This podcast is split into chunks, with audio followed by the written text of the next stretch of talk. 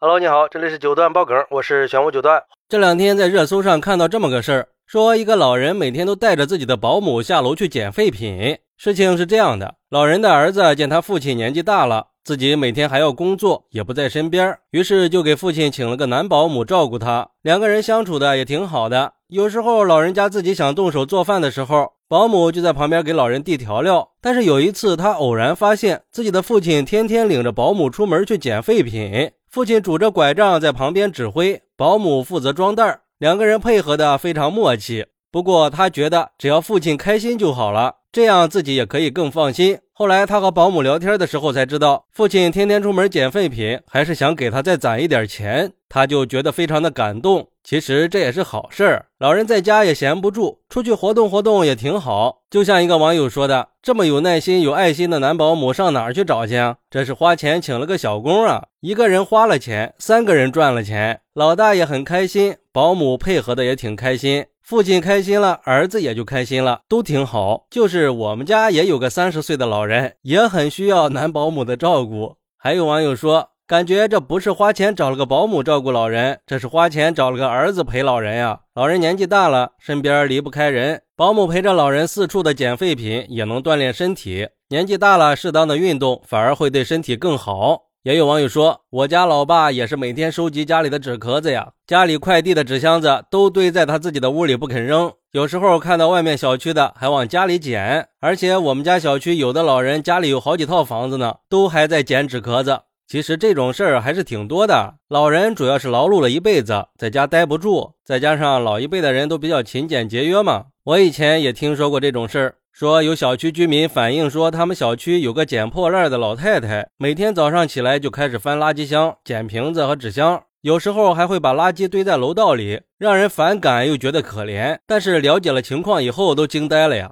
物业在收到业主的投诉以后，就打电话联系了老人的女儿。过了一会儿，一个开宝马的女子来物业解决问题，给邻居们道了歉，保证把楼道清理干净，然后就走了。女子走了之后，有邻居就说了，自己穿的溜光水滑的，让自己的老妈去捡破烂儿，也不知道她是咋想的。可是物业的工作人员却说，这个姑娘很孝顺，因为她家的情况比较特殊，老人目前是独居，平时有保姆照顾。老人的女儿是做生意的，就住在隔壁。邻居们听了，就有人猜测是不是母女不和呀？还好心的找了人想化解母女的矛盾。可是老人的女儿说：“我妈平时没啥事儿，就爱捡破烂，只要出门见到瓶子就捡。保姆陪她出门都要带个塑料袋装废品，而且我自己不忙的时候也会陪着我妈一起出去捡破烂。”旁边的保姆也证实了，确实是这样的。家里还特意空出了一间房间，就是为了方便放废品的，一周要清理两次。老人的女儿还说，每天只有看到捡的废品放在门口了，我妈才能安心，要不然就不吃饭。没办法，这两年医生说我妈可能是有老年痴呆的前兆。为了随时能找到我妈，每天都尽量让保姆去陪着。他说自己上高三的时候，爸爸遭遇车祸就走了。他上大学的时候，妈妈就拎着袋子出去捡破烂。当时他还阻止过，嫌丢人。可是当时医生说妈妈得了抑郁症，不能受刺激。不过奇怪的是，每次出去捡废品，妈妈的心情就会特别好，捡的越多越开心。而且当年自己结婚的时候，老公也。知道自己的情况，也非常理解自己，也不管别人是怎么质疑的，只要能陪在妈妈身边，哪怕是陪着妈妈捡破烂，也是高兴的。老人在旁边也说：“俺家条件不好，当年就是靠捡破烂供着闺女读的书，捡破烂不丢人，可赚钱了。”其实，在我看来，老人们的这种行为更多的是为了满足心理的需求。毕竟很多老人都是从贫穷年代过来的，做这些事儿其实很正常，就是因为过去的贫穷经历已经刻在了骨子里了。